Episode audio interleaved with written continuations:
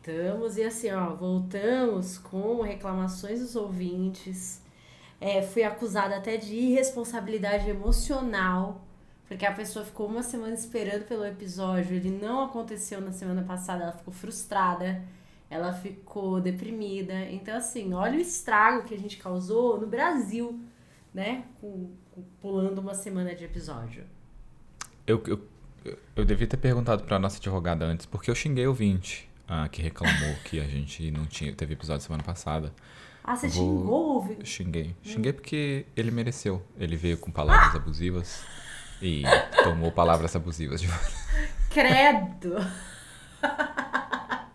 Até parece. Ah, e sim, teve pressão psicológica, né, que chama isso, tentando manipular é. a gente para que a gente entregue os episódios no dia. Né?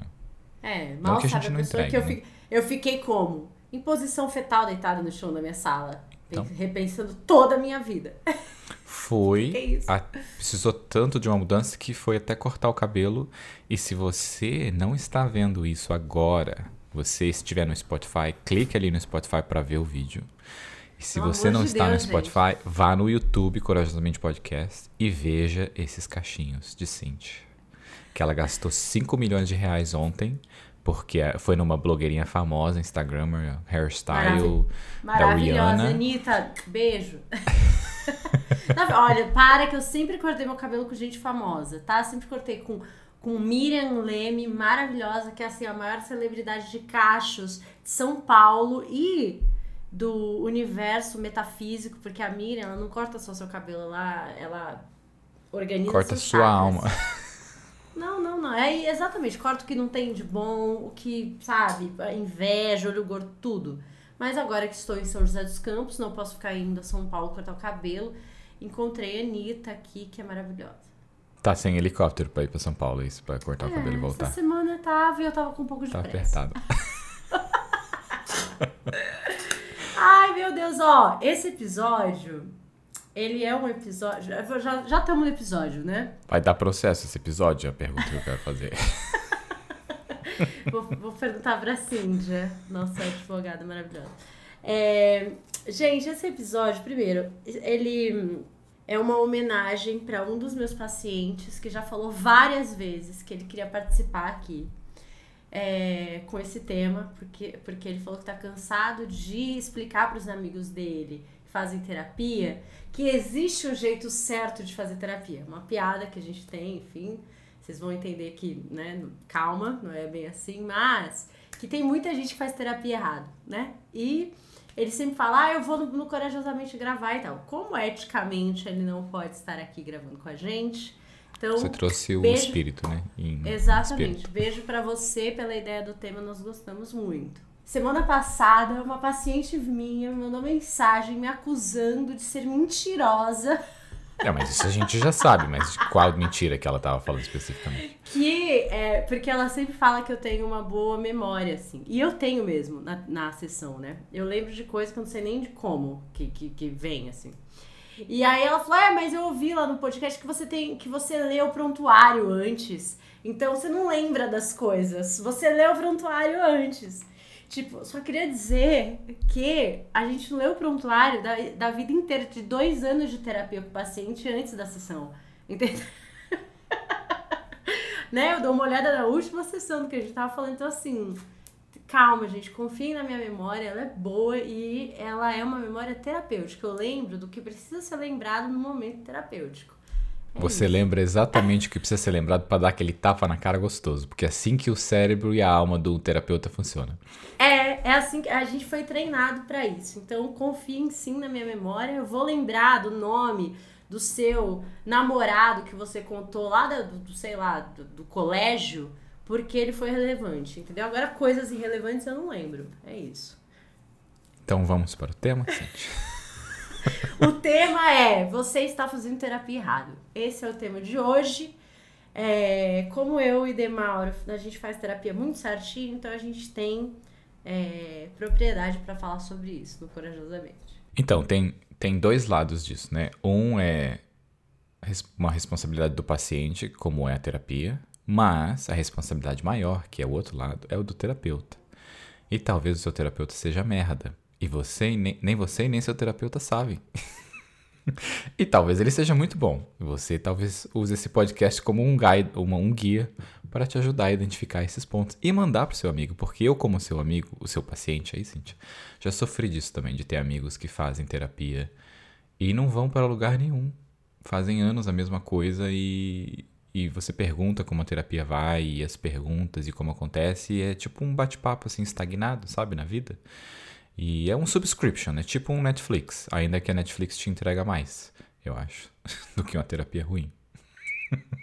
Olha, eu tenho, assim, aliás, a gente tem vários perfis de pacientes, né? Então, é, gente, a, a, terapia, né, a psicoterapia, ela é um jogo bem interessante, né? Porque você tem, sei lá, quantos perfis de paciente, você tem, sei lá, quantos perfis de terapeutas, de linhas, de abordagens, de metodologia, da própria personalidade do, do terapeuta, né? Então, vamos começar é, rapidinho, tecnicamente falando, né? Eu sou psicóloga, minha formação é essa, eu fiz cinco anos de faculdade, depois eu fui me especializando. Então, o psicólogo, ele estuda psicologia. Dentro da psicologia, a gente tem três grandes linhas, né? Que é a comportamental, a humanista e a psicanálise. Dentro dessas linhas tem mais um monte de abordagens. É, e você sai desses cinco anos é, de, de faculdade de um, com, com um contexto mais generalista, assim, você viu um pouco de tudo e aí é interessante que você escolha um caminho para seguir. E tem milhões de caminhos, né? Você pode ser psicólogo hospitalar, infantil, rarará, e também clinicar. Você pode ir para clínica também. E aí, na clínica, você vai se especializando. Então, normalmente, um, um psicólogo, ele sai da faculdade e ele vai fazer outros cursos. Ele vai, ou vai fazer lá os dois anos de psicanálise, ou vai fazer uma formação é, em comportamental, enfim, ele vai estudar mais e mais e mais, vai estudar para sempre, principalmente porque as pesquisas, neurociência, tudo isso tem avançado muito rápido é, e a gente, para acompanhar, tem que estar tá sempre estudando. Existem os terapeutas, né, que trabalham com, com coisas que são terapêuticas, mas que não necessariamente são psicoterapeutas, não são formados em psicologia. Então, a gente tem pessoal da é, constelação familiar, é, terapia sistêmica, terapia quântica, enfim, que eles vão lá, estudam alguma coisa, né, alguma, sei lá, técnica, metodologia e tal, e aplicam aquilo. E eles dão o nome de terapeuta, né? É... Mas não é baseado em ciência, a maioria desses, né? Não é baseado em. É que quando a gente fala de, de ciências humanas, a, a lógica de ciência ela é bem diferente da lógica de ciência de um matemático, de um físico. É, nas ciências humanas, quando você vai fazer uma pesquisa, ela tem é, parâmetros diferenciados e tal, né? Então, o que eu acho que as pessoas confundem é assim, o psicólogo, ele é uma profissão regulamentada, a gente tem um conselho, esse conselho reconhece e não reconhece coisas, então, constelação familiar não é reconhecido como uma prática pelo Conselho Regional de Psicologia, conselho, né? É, como uma prática que o psicólogo pode abordar justamente porque ele não entende que lá os parâmetros científicos daquela abordagem eles estão ok para que a psicologia entende, né? Ah, mas então quer dizer que não, não funciona, que é errado? Gente, é, só não tá dentro dos parâmetros ali do conselho, né? Tem gente que é, faz constelação familiar, se trata, se sente bem, fluiu, cresceu na vida, mudou comportamento e tal. E tá bem. Tem gente que vai e sai pior do que entrou, ressurge. É, o profissional levanta traumas ali que depois não dá conta de cuidar e tal.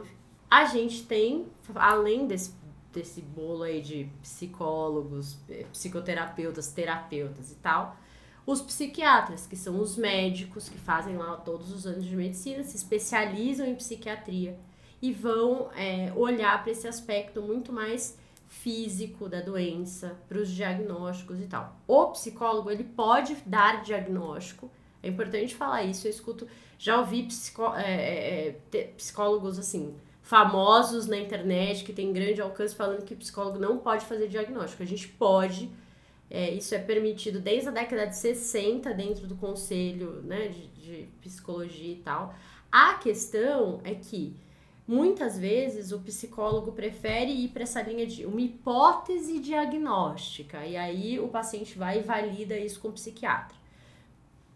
Sei lá, é da prática ali de, de cada terapeuta, né? A questão é que os planos de saúde vão considerar muito mais é, o, o laudo né, do psiquiatra do que do psicólogo.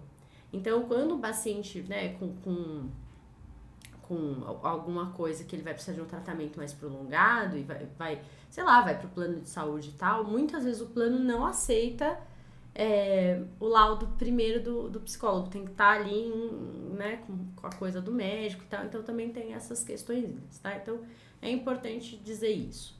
Aí, Cintia, mas o que, que serve para mim? O que buscar em cada momento?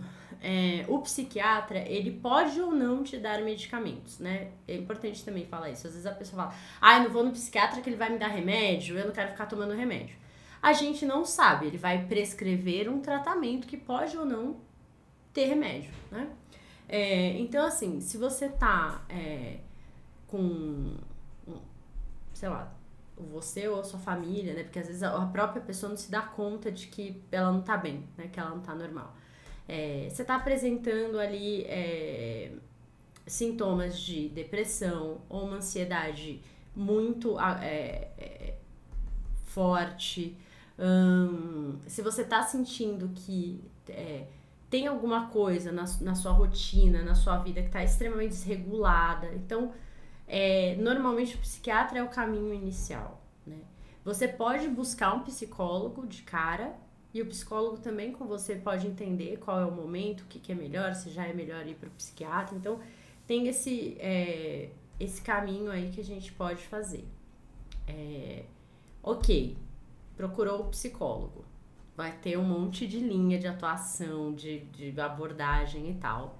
É, somada à personalidade do é, psicólogo. Então, tem uma pesquisa que, que, famosa que fala que é, depois de 10 anos de prática, o psicólogo é, ele absorve tanto a prática, a, a, a, linha que ele atua, né, que ele trabalha e tal, o método dele, que é impossível você, olhando ele atuar, dizer de que linha ele é, com que linha que ele trabalha, né? Então, um tempo atrás a gente estava, eu acho que não lembro se você chegou a assistir, mas a gente falou dele, do Banaco, né, que é um terapeuta da comportamental, behaviorista, velhão, super respeitado, maravilhoso, deu aula, sei lá, todo mundo que, que de alguma maneira se especializou em comportamental viu alguma aula, algum conteúdo do Banaco, né? Então, assim, ele tem, sei lá, eu acho que no mínimo uns 30 anos de prática ali. É, ele fez um trabalho um tempo atrás de umas sessões abertas, então eles fizeram um. como se ele estivesse atendendo a Capitu. Né? Então a paciente dele era a Capitu, porque por questões éticas, ele não pode atender alguém real, então, né, eles escolheram um personagem ali que as pessoas conhecem e tal, e, e essas sessões, elas eh, foram gravadas e, e era tudo de improviso, então ela, eles tinham um estudo ali do que ela levaria e tal, mas ele atuava do jeito dele. E você assistindo as sessões, é maravilhoso, um trabalho super bem feito pela Dia de Lab, enfim você fala, cara, eu não, não sei dizer se ele é psicanalista, se ele é comportamental, se ele é. Que, que porra que, que ele é, entendeu? Porque ele já absorveu tanta prática, a, a metodologia dele na prática, que você não consegue dizer, né?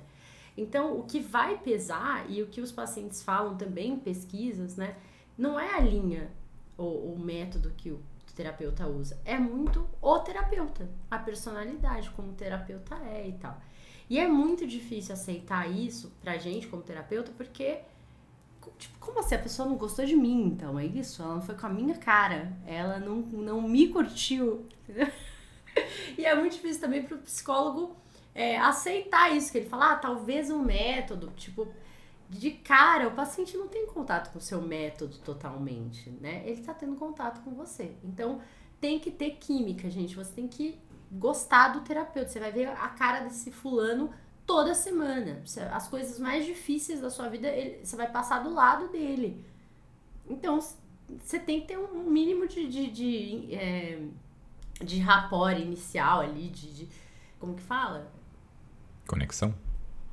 Hum? Conexão. De conexão. Isso Exatamente. Nossa, eu lembrei de rapor e não lembrei de. Eu ia perguntar o que é rapore, mas agora eu acho que eu já é entendi conexão. o que é rapore. É, é, é. E eu que- queria fazer uma pergunta que é relacionado a por que as pessoas procuram terapia? Claro que tem milhões de motivos, né? Mas eu- tô fazendo essa pergunta porque eu estava conversando com, com a minha namorada ontem e ela estava falando sobre sobre essa parte de que algumas pessoas ainda acham que a terapia, fazer passar com, com psicólogo é porque você tem algum problema mental e algumas pessoas podem até levar como ofensa disso. E me fez pensar de, acho que eu estou tanto tempo já fazendo terapia dentro desse ramo de terapia que eu não me lembro mais que algumas pessoas ainda pensam dessa maneira, sabe? Então a minha pergunta justamente vai por esse lado. Como as pessoas procuram terapia? Por na nossa bolha também, a terapia já é uma coisa mais normalizada, né? Assim. É, É, as pessoas procuram terapia porque elas estão em sofrimento de alguma maneira. Sofrimento emocional, né, psicológico, sofrimento por conta, sim, de alguma questão patológica, mental e tal. É, mas elas estão em sofrimento. Então a vida delas no casamento estava legal, de repente mudou muito, elas estão sofrendo, querem ajuda. É, elas estão infelizes no trabalho e era um trabalho que elas queriam muito. E aí isso, né, tipo, começa a gerar sofrimento.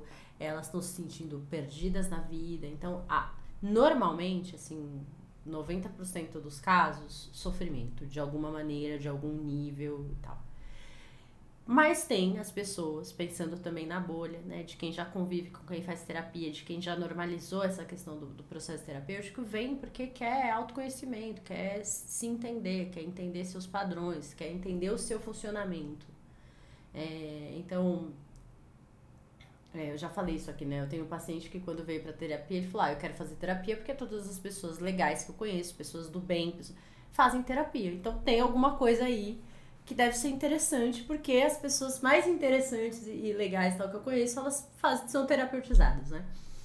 É, então, eu, assim, de forma bem resumida, eu acho que tem esses dois lugares aí, né? Ou você vem pela patologia ou, e sofrimento, ou você vem pelo autoconhecimento. Dos dois jeitos, o terapeuta, ele vai ter que entender e conhecer quem você é nesse momento. Então, assim, ah, mas é que eu era uma criança muito tímida. É importante a gente ter essa informação, mas também é importante entender hoje você é tímido. Hoje como são as suas relações, né? É, e também tem assim uma uma falsa ideia de que o terapeuta ah, vai ficar puxando coisa do passado, vou ficar falando do passado, ficar falando do passado. Tem algumas linhas que sim, talvez você vai ficar bastante no passado, e isso tem um porquê.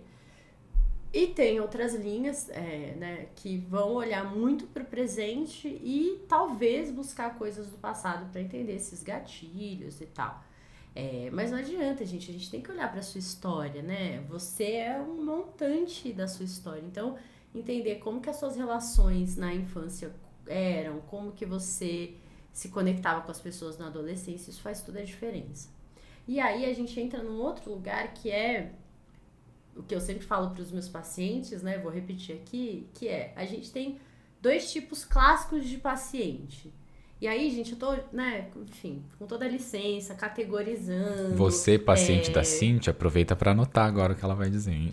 Tô generalizando e tal, mas enfim, a gente tem pouco tempo aqui e eu preciso passar por, né? Então, eu sempre gosto de, de falar assim: a gente tem o paciente que ele já se pensa sozinho. Então, ele já vem pra terapia porque é da personalidade dele, porque é do jeito dele, porque ele já se pensou. Então, ele fala assim: Cintia, eu fui numa festa sábado e, cara, eu fiquei, nossa, sei lá, tava achando meio chato. E aí eu fiquei pensando: cara, o que, que tem chato nessa festa? Por que, que eu tô achando essa festa chata? E aí eu lembrei que quando eu era adolescente, festa pra mim. E aí ele vai, entendeu? Porque ele se incomodou, ele pensou sobre aquilo, é, ele, ele veio mastigando esse conteúdo até o dia da sessão. É, e eu tenho é, uma paciente que sempre ela fala assim, ela fala, não, aí eu fiquei com uma raiva, e aí, como eu aprendi com você, né, Cintia? Eu fiquei pensando, por que, que eu tô sentindo raiva? Porque é isso, né? Ela foi no processo terapêutico dela, a gente vai treinando também o paciente a, Às vezes ele não consegue na hora pensar aquilo, mas depois ele para e fala: Nossa, por que, que eu fiquei tão irritada? Por que, que eu senti tanta raiva? E ele vai meio que entrando nesse processo. Então a gente tem o paciente que se pensa. E a gente tem o paciente que não se pensa. Que ele não tem essa prática na rotina dele. Então ele vem pra terapia e ele vai falar que ele foi na festa sábado e que tava chato, ele foi embora cedo. Acabou. E aí, silêncio. Tipo, aí eu sempre, né, eu brinco falo você não tá falando com seu coleguinha de trabalho. Como, como assim? Fui numa festa, tava chato, fui embora. Sou só terapeuta. Quero mais dessa. Que, que festa é essa? Quem te chamou? Por que, que você foi? E não sei o que. Aí a gente vai fazendo mil perguntas. Aí o paciente fica, ah, que saco, tem que ficar respondendo tudo isso. Só que é um processo, né? Semana após semana chega uma hora que ele fala: Ah, fui numa festa, tava chato, fui embora. Aí ele já dá uma olhada, tipo, fui embora, porque tinha umas pessoas. Aí, sabe, enfim, ele vai indo. Então, o que que acontece? Por que, que eu, eu gosto de falar dessa diferença? Porque o paciente que se pensa, ele entra no processo terapêutico mais rápido. Ele já está refletindo sobre aquelas questões, ele já está olhando para a vida dele com um olhar de análise, de quem está analisando aquilo. O paciente que não se pensa, ele primeiro tem que aprender. É aquele paciente que dá trabalho para o terapeuta. Porque a gente tem que ficar arrancando coisa e pergunta, e pergunta, e pergunta, e puxa, sabe? Porque senão a sessão é isso ah, entendi. Foi numa festa, tava chato, foi embora. que mais? Ah, trabalhei bastante essa semana, tô meio cansado. Entendeu? E pff, acabou a sessão. Então, também é um processo de aprendizagem, né? Essa é a primeira coisa. A segunda coisa é o, o que, que você leva de, de conteúdo para sua terapia. Você buscou a terapia por um motivo. Né? Então, se você buscou porque você está em sofrimento, porque você tá com você tá se sentindo ansioso demais, você não tá conseguindo produzir bem no trabalho e tal. Você também precisa pensar na sua vida o que, que pode refletir é, naquilo, né? Se aquilo é impacto, tá, tá sendo, né? É, o que, que tá desencadeando aquilo também. É, e levar esses conteúdos. Levar, é, pensar no que você vai levar para terapia, no que te incomodou na semana é, ter, clar, ter clareza do seu objetivo na terapia. Normalmente, as primeiras sessões, a gente desenha algum objetivo.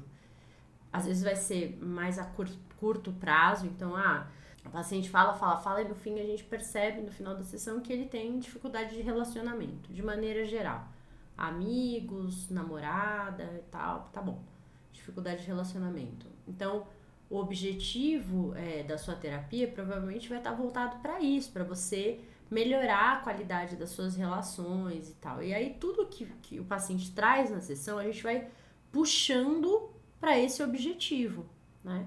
Então, tem coisa que às vezes a gente percebe na sessão, Bruno, que você fala assim, nossa, tipo, isso é uma coisa importante. Mas não necessariamente está linkada com aquele objetivo que é o objetivo do momento. Então, muitas vezes a gente deixa algumas coisas para falar depois. Né? Não dá para trabalhar tudo de uma vez. Então, enfim, estou falando da minha prática, né? Tem, tem psicólogo que tenta trabalhar tudo ao mesmo tempo, sim. Mas na minha prática, eu entendo que quando a gente tem objetivo claro com o paciente, ele consegue trazer os conteúdos mais organizados e a gente consegue caminhar, entende? E aí vão aparecendo coisas maiores ou outros problemas e tal, e que a gente vai deixando ali, cara, isso aqui eu vou trabalhar daqui a pouco, vou trabalhar depois e tal. Porque é muito angustiante para o paciente ir para terapia toda semana e não saber direito o que ele está fazendo ali. Tipo, ai, não sei nem o que eu vou falar na terapia hoje. É, tipo, não tenho nada para falar, sabe? Quando eu fui buscar terapia, eu fui por causa de problemas no meu relacionamento. A gente tava com problema, ela começou a fazer terapia e eu fui fazer terapia também. E eu era o paciente que sentava ali quase não abria a boca porque até aquele momento na minha vida eu achava que eu era uma pessoa que não precisava de terapia. A gente percebe que uma pessoa que chega na terapia não tem nada para falar, realmente você tava uhum, ótimo, então. você tava... Eu sempre fui um paciente maravilhoso, meu, meu psicólogo já me amava desde o dia 1. e, mas o, o que acontece era isso, era o problema no meu relacionamento, quando você estava falando ali que era problema de relacionamento amoroso, com amigos, família e tudo mais, era em tudo, não era só no meu relacionamento amoroso. Eu tinha poucos amigos, eu era difícil de fazer amigos, eu era uma pessoa muito fechada. E Mas o que, o que acontecia mais era justamente eu não sabia por que, que eu estava ali na terapia, sabe? Eu sabia que eu queria colocar energia nesse relacionamento, fazer coisas para que esse relacionamento não acabasse e tudo mais. E, e eu lembro disso, eu lembro de. Eu, até você falando sobre esse o paciente pensante ou paciente não pensante. Eu era uma pessoa pensante, mas na terapia eu era um paciente não pensante porque eu não me sentia confortável falando sobre sentimento, eu não me sentia confortável falando sobre mim, eu não queria falar sobre essas coisas. O, meu terapeuta me dava vários exercícios, eu não fazia nenhum deles, uh, eu não queria fazer os exercícios. Eu aprendi, graças à terapia, a falar não, porque eu não queria fazer um exercício, uh, por motivos que eram meus mesmo, dessa não querer experimentar e, e falhar e outras coisas. Mas eu eu acho maravilhoso quando eu olho para trás assim e penso.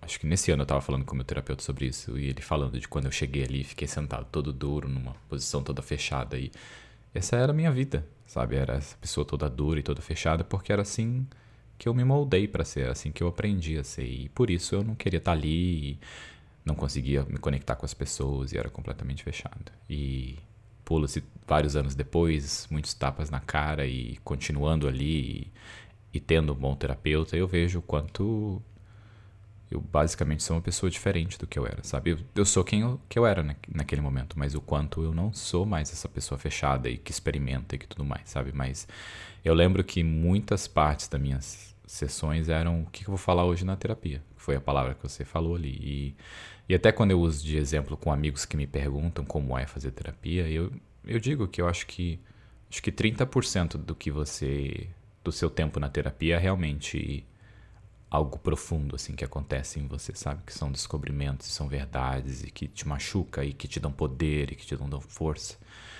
E os outros 70 são justamente bater papo, conversar, coisas sobre sua vida, coisas aleatórias e tudo isso o terapeuta está ali, prestando atenção, anotando na fichinha dele, mas também anotando no, na alma dele para jogar na sua cara depois. Com amor, óbvio, que é uma relação de, de carinho ali. E, e, é, e é engraçado de pensar assim, né? Que, entre muitas aspas, o aproveitamento é baixo, que a mudança é pequena. Porque é, é uma coisa demorada. Imagina, você passou sua vida inteira sendo desse jeito, moldando para ser desse jeito. Como é que vai mudar em um ano? Não, não tem uma, uma bariátrica que você faça no seu cérebro e você simplesmente vire uma pessoa diferente, sabe? É, é um processo longo e é, e é um processo tão gostoso quando você está aberto a fazer esse processo. E é tão gostoso quando você está com um profissional bom do seu lado ali que está conseguindo te guiar nisso, está conseguindo te provocar, está conseguindo tirar de você o que é preciso tirar ali, não está só passando a mão na sua cabeça. É, e a gente está, como terapeuta, né, assim, a gente está o tempo inteiro levantando hipóteses sobre o paciente, né? É tipo um jogo de vôlei, sabe? Você está sempre levantando ali e tal. E muitas vezes a gente está errado, mas o nosso o nosso papel não é estar sempre certo. O nosso papel é levantar hipóteses e testar coisas. Então, sei lá, o paciente falou: "Ai, nossa, porque eu não consegui me concentrar na reunião. Foi muito difícil, a reunião durou três horas e eu, nossa, fui um inferno, não lembro nada que aconteceu e era uma reunião importante, tá, tá, tá, tá, tá. Cara, na minha cabeça, quando eu escuto isso, considerando que eu tenho todo o histórico do paciente, eu levanto um monte de hipótese. Tipo, claro que ele não prestou atenção, é com aquele chefe dele que ele odeia, porque é quase a cópia do pai dele, e ele, toda vez que tomava sermão do pai, ele, né, é, a, a, criou um mecanismo de se desligar e não ouvir nada que o velho falava, e agora na reunião ele fez a mesma coisa. Primeira hipótese. Segunda hipótese, dormiu, dormiu mal a semana inteira, me falou que tá um puta calor na cidade dele e tal, não sei o quê. E então talvez ele tá com dificuldade mesmo de concentração, porque ele tá exausto. Segundo, sabe, você vai levantando, você vai conversando com o paciente, a pessoa fala: Nossa, putz, é verdade, não foi só na reunião. Eu não consegui me concentrar em nada essa semana. Eu acho que é isso, acho que eu tô. Enfim, eu posso estar tá certa e posso estar tá errada. É, é assim que a terapia funciona. E às vezes o paciente fala: Não, não acho. E às vezes ele tá em negação mesmo, ele está se defendendo, e às vezes não é mesmo. É, é um trabalho colaborativo, e isso também é uma coisa que muitas vezes a terapia não dá certo porque a pessoa não entende isso. O terapeuta, ele é alguém que tem uma visão privilegiada sobre você. É, porque ele está te olhando de fora e ele tá te olhando com intenção. Né? Diferente da sua amiga, que você tá lá fofocando e conta um negócio, e ela já tá te ouvindo, pensando na história dela, para falar, ah, eu também passei por isso e tal. O terapeuta não tá assim. E esse é o maior desafio da, da, da conversa terapêutica, vamos chamar assim, né? É, primeiro, eu não posso te ouvir e pensar, nossa, já passei por isso também. Meu Deus, é tão difícil, né? Nossa, não é para esse lugar que eu tenho que ir? Se fosse com uma amiga, eu falaria isso, eu conectaria com, com, alguma história de alguma outra amiga minha e tal. Não é assim que a, que a escuta terapêutica funciona. Né? O paciente está falando e a gente está pensando na, no objetivo dele, é, em como ele se comportou assim em outra situação. É só sobre o paciente. Então, é, a gente traz, eu, eu trago muitos relatos de, de é, exemplos de outros pacientes ou de pessoas da minha vida para terapia. Mas normalmente eu só trago quando eu não consigo achar na própria vida do paciente, sabe? Tipo, sei lá, ele tá falando da reunião que ele sentiu vontade de matar o, o chefe dele e tal. Eu penso primeiro no que ele já me trouxe. Tipo, nossa, igualzinho quando ele falou lá da, da do primeiro emprego dele. E às vezes eu trago, né? Eu falo, nossa, foi igual aquilo que você me falou, tal. Às vezes eu pergunto, teve alguma outra situação na sua vida que você lembra de ter sentido a mesma coisa? Se não tiver, aí eu trago um outro exemplo e tal. Mas é isso, a gente tá orientado de uma maneira muito diferente do que você tá numa conversa de amigos no boteco. É, então, isso é, é importante. E é por isso que o paciente que se pensa, ele vai aprendendo também isso no processo terapêutico e ele naturalmente faz isso também. Depois de um tempo, quando ele traz uma situação, ele fala: quando eu era adolescente, isso acontecia muito. Eu lembrei dessa essa história me fez lembrar do meu primeiro casamento, que eu passava por isso também e tal. Né? Agora, o paciente que não se pensa, ele tem que ser ensinado e é um processo mais demorado. Então, uma outra coisa que, que eu acho importante entender é a gente, né, eu, é, psicóloga, eu não sou a mesma psicóloga para todos os meus pacientes, porque cada paciente precisa de uma coisa. Então é muito legal quando um paciente indica um amigo, assim, um conhecido, né? É, é muito legal, só que também é, é um problema porque eu sou uma psicóloga para aquele paciente. E aí ele fala assim, ai, ah, a Cintia é super engraçada, não sei o que, nananá, a gente ri, da, da, da, da, da. E aí, não é disso que o amigo dele, que é o amigo dela, sei lá, precisa, entendeu? É de outra coisa. E a pessoa fala, nossa, fala que a Cintia era engraçada, não achei. Então, também é uma coisa que, que a gente tem que cuidar, sabe? De, né? Eu não sou a mesma terapeuta para pessoas diferentes, porque cada paciente precisa de uma coisa. Né? Dizendo aí que tem mil e uma máscaras, você paciente já saiba disso, que os psicólogos têm isso mesmo, e é pro nosso bem. é, é, é porque, ó, tem paciente que ele te enfrenta toda a sessão e ele precisa ser enfrentado. Então, é uma postura. Tem paciente que não, não, não, não é assim, não vai viver assim. Então, você não precisa, não é no enfrentamento que você vai conduzir o processo. Então, cada um é de um jeito. Vou, vou usar um outro exemplo da minha vida. Quando o terapeuta é ruim, ah. ruim no sentido, é, a gente vai precisar de um outro programa para falar só nisso e falar, falar tudo com a advogada antes de gravar o programa, inclusive. Porque eu lembro num relacionamento que eu tava, essa pessoa fazia terapia com um terapeuta e na terapia eles só falavam sobre o nosso relacionamento. Eu lembro que eu perguntava, você falava sobre como era sua infância, como era a relação com sua mãe, com seu pai. 90 e poucos por cento da terapia era só sobre o nosso dia a dia no nosso relacionamento, sabe? E aí era tipo, eu sei que existe terapia para pontos pontuais na vida. Você está pensando em trocar de emprego, aí você vai faz uma terapia por um período, entende sobre o que é isso da mudança de emprego e termina. Mas não era o tipo de terapia que essa pessoa fazia. A pessoa fazia terapia contínua, assim. E eu lembro disso. Eu lembro de ficar chocado quando eu perguntei para a pessoa e descobri que eles só falavam sobre o nosso relacionamento. Nada mais. Não entendia coisas do passado, não entendia nenhuma outra coisa. E isso me deixou muito frustrado, porque isso era uma bosta pessoa já estava um tempão fazendo terapia e estava indo em lugar nenhum, porque só mastigava a coisa que existia agora, não mastigava o que existia no passado e da onde aquele comportamento vinha.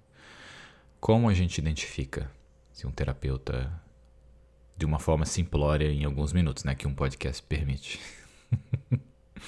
Olha, eu acho que quando você fica com essa sensação de que não tá entendendo muito por que, que você tá ali ou o que, que tá sendo feito e tal, é uma somatória, né? Então soma-se isso com uma sensação de que o terapeuta tá distante, tá distraído, tá. Sabe? Parece que ele não tá ali e tal. Porque às vezes ele é muito jovem, tá, faz pouco tempo que atende, então ele tá preso ainda, muito preso na técnica, tá ali preocupado, né? Então.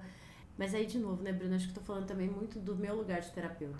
Mas, enfim, no meu olhar, na minha visão, a, a sessão terapêutica, ela tem que ser uma conversa. Ela, você tem que ter uma sensação de que aquilo flui, que aquilo está sendo conduzido. E um bom terapeuta conduz bem isso. Ele consegue dar um tom de ah, ah, ah, ah, ah, tan, peguei, sabe? O que eu preciso pegar e tal. Porque ele domina a técnica, então ele consegue fazer tudo ao mesmo tempo, né? Prestar atenção em você, pensar no próximo tema, de o que, que ele vai puxar, o que, que ele vai perguntar e tal. Isso de uma maneira assim, ah, ah, batendo papo, enfim, né? Isso também vem pela experiência não é porque o cara é inexperiente quer dizer que ele é ruim, né? Mas às vezes ele é inexperiente, então ele vai, a coisa fica um pouco mais mecânica, mais truncada e tal.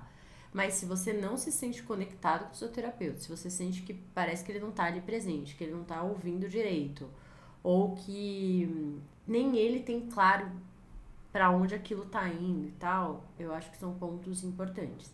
E sabe o que eu acho que também acontece muito? muitas vezes o paciente sente isso e ele não fala pro terapeuta. Ele não fala, olha, eu venho aqui e eu acho que isso aqui não tá fazendo o menor efeito. Ou, é, eu não tô entendendo por que que pra falar do... Por que que o meu problema de trabalho está falando da minha mãe.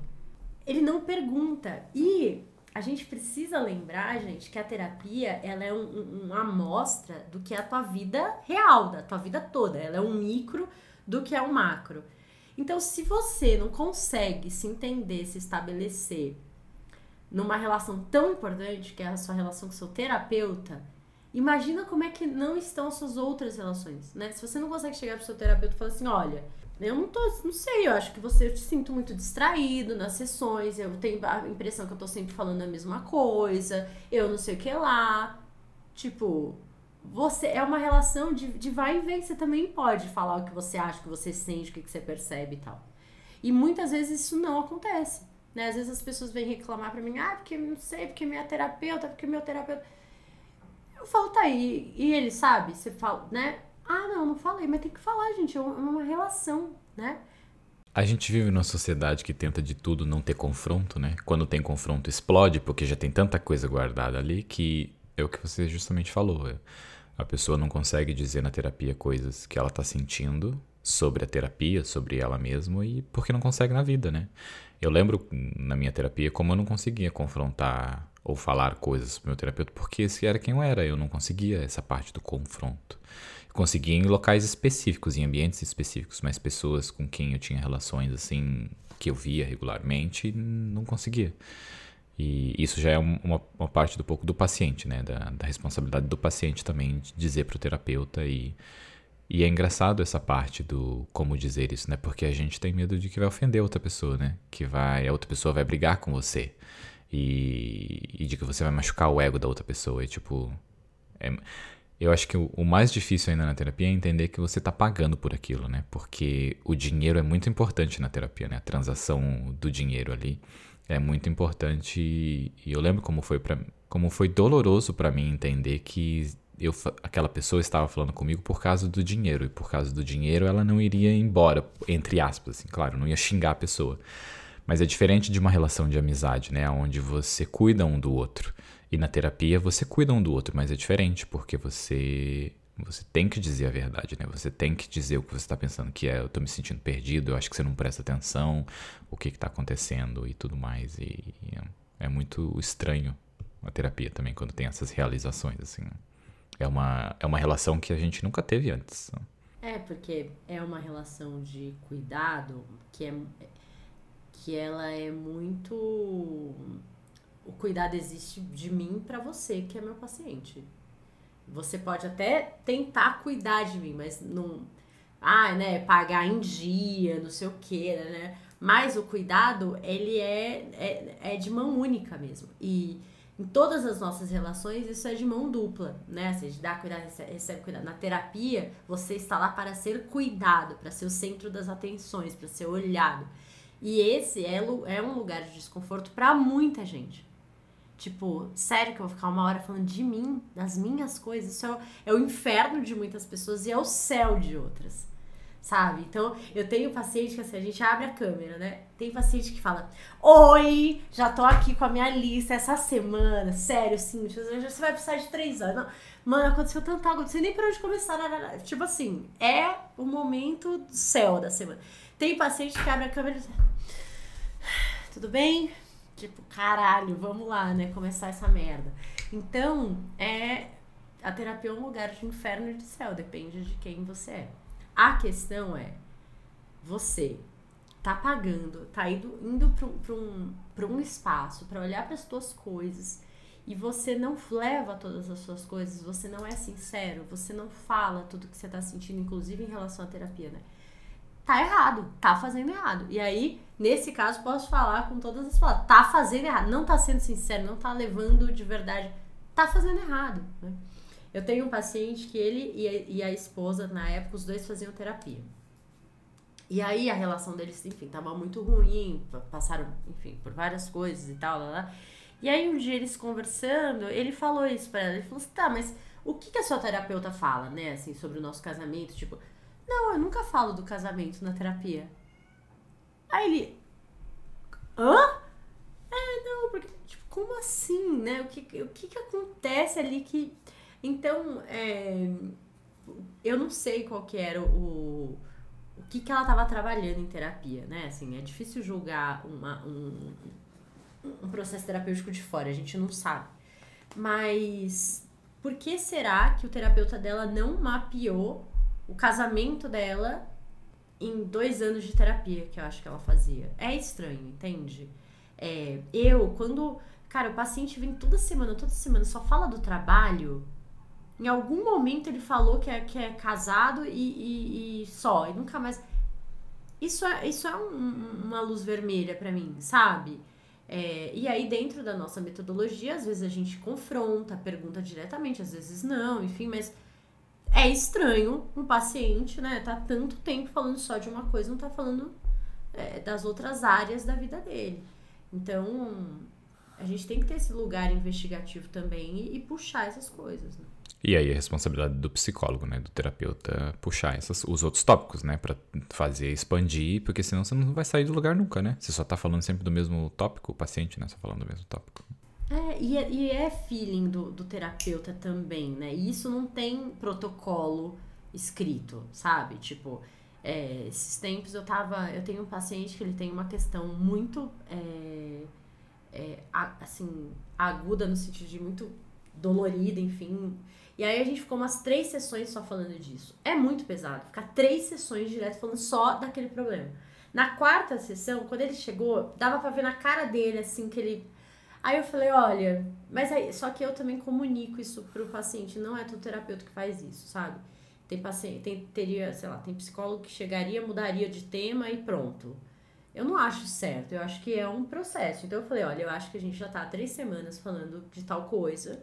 Eu acho que tá pesado para você e entendo que é importante a gente dar um tempo nisso. Vamos olhar para outra coisa, vamos focar em outra coisa hoje. Ele, ai, nossa, é, eu acho melhor mesmo e tal, porque tava, é pesado. E não quer dizer que eu não vou voltar nunca mais nesse tema, mas eu quero dar um tempo, porque também tem outras coisas acontecendo na vida dele, não é só aquele problema. Mas isso é muito feeling do, do terapeuta, isso não, não sei ensinar isso para alguém. É.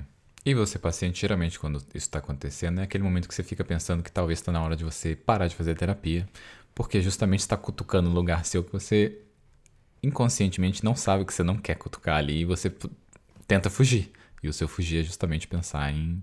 Acho que eu não quero mais fazer terapia, eu não gosto dessa pessoa, essa pessoa me irrita, me deixa com raiva, etc. É, é, acontece. E, ó, toda, fica, fica a dica aqui do terapeuta, gente. Toda vez que você pensar em parar a terapia, ai, nossa, acho que eu quero parar a terapia. É, pensa, tipo, tá, mas o que que a gente. Que, qual é o conteúdo da terapia nas últimas semanas?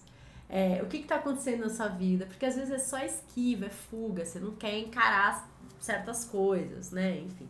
E a gente não pode obrigar o paciente a ficar. Eu tenho muito paciente que já fugiu, tipo, ai, ai, não posso pagar, tá caro, ai, agora a faculdade tá muito corrida lá.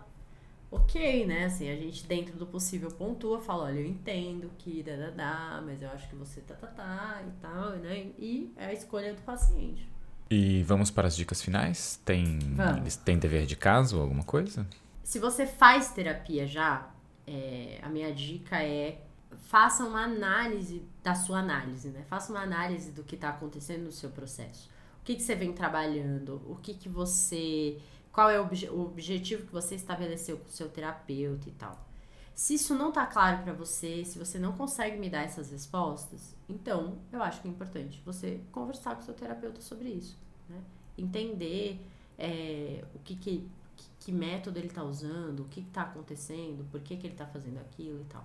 Eu sempre compartilho com os meus pacientes a estratégia que eu estou usando com eles. Olha, eu estou trabalhando tal coisa, a gente vai olhar para isso e tal, enfim, né? Eu acho que ajuda bastante. Então, é... e se você quer começar a terapia, é... busque um, um, um, psicólogo que tenha essa conexão, que você sinta esse feeling.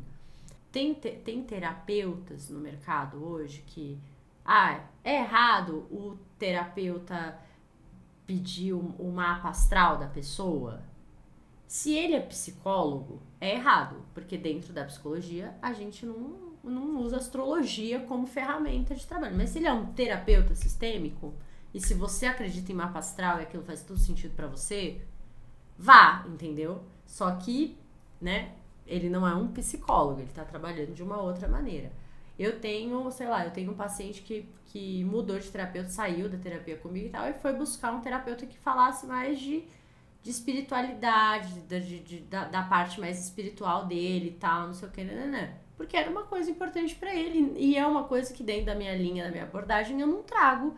Né? A gente pode até falar de espiritualidade, mas não que eu, ah, eu acho que o seu sei lá, orixá e tal. Não, não Porque não essa é. pessoa não quer se responsabilizar e quer responsabilizar a galáxia e as estrelas pelas decisões dela, mas tudo bem. É o processo de, de cada um, sabe, Bruno? Eu acho que uhum. ele tá lá buscando se olhar de alguma maneira dentro do que ele acredita ou não. Mas, então, procure um, um, um profissional que aborda isso e tal. Então, assim, meu papel aqui não é ficar recriminando. Ah, que absurdo. É um absurdo a pessoa usar mapa astral, gente. Se o paciente acredita em mapa astral, vai lá feliz, entendeu? A única coisa é que, por lei, um psicólogo não pode usar essas ferramentas e tal. Então, não se chame de psicólogo, se, se coloque aí como um terapeuta sistêmico e tal, e use as ferramentas que você quiser e que o seu paciente, né, enfim, vai gostar e tal. Então, para quem está ouvindo a gente quer buscar um profissional, leve isso em consideração também, né? Eu acho que é isso. E, ah, dica de filme, a gente já falou, mas eu tenho que falar de novo, a série, é, que é a série do momento, né? Que é o, como chama em inglês? Falando a Real? É, ai, cara. Eu não sei qual é Falando a Real. É o Scream, como que é que chama? Ai do terapeuta que resolve falar real pro paciente mesmo e desencanar da técnica, ele e o Harrison ah, Ford. Eu não lembro o nome dessa série. É. Você falou dela no, no, episódio passado, se eu não me engano, mas vai estar na descrição no, do é, episódio é, mas aqui. Em, hum. em, português é falando a real, e aí você vai ver o que acontece quando o terapeuta resolve falar real mesmo, assim, pá, na cara e tal, e desencanar um pouco do, do, do método.